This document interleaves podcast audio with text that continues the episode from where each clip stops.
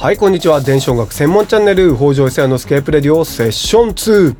どうも音楽レーベルスケープレック東京の北条久也です。はい本日422回目の放送になります。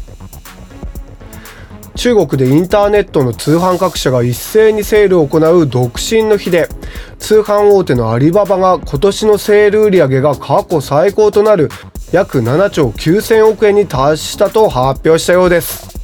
コロナウイルスの感染拡大の影響がある中過去最大の売り上げを出すなんてすごいと思いました。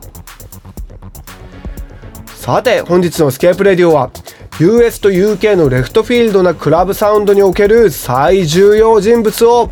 レコメン。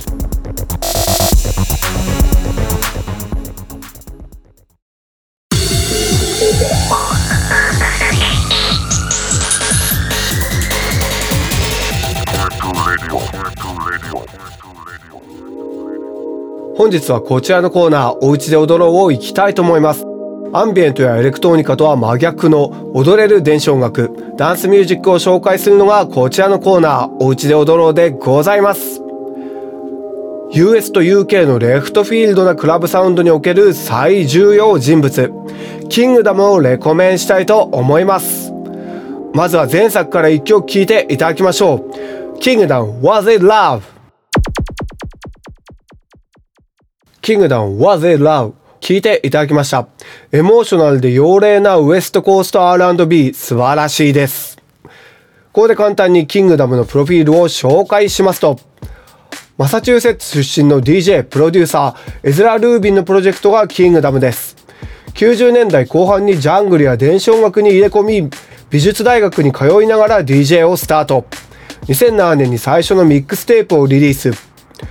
ナイトスラッグスなどのトップレーベルからリリースを重ね、2011年プリンス・ウィリアムと共にレーベル Fade to Mind を設立。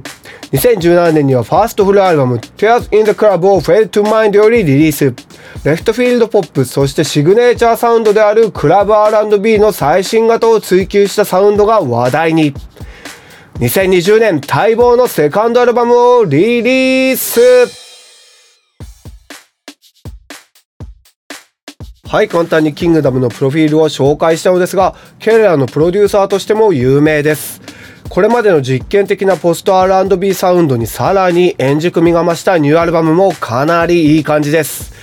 それではニューアルバムからも1曲聴いていただきましょう。キングダム No m o Same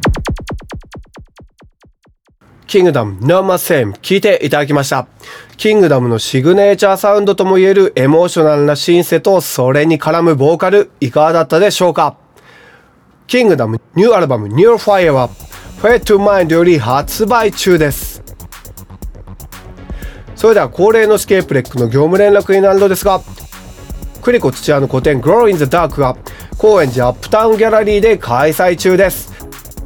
インスタで個展の様子も見れます。最終日の15日は無料の DJ イベントも開催ですのでお近くの皆様ぜひとも高円寺にお越しください。それではまた来週金曜16時半に会いましょう。北条久也でした。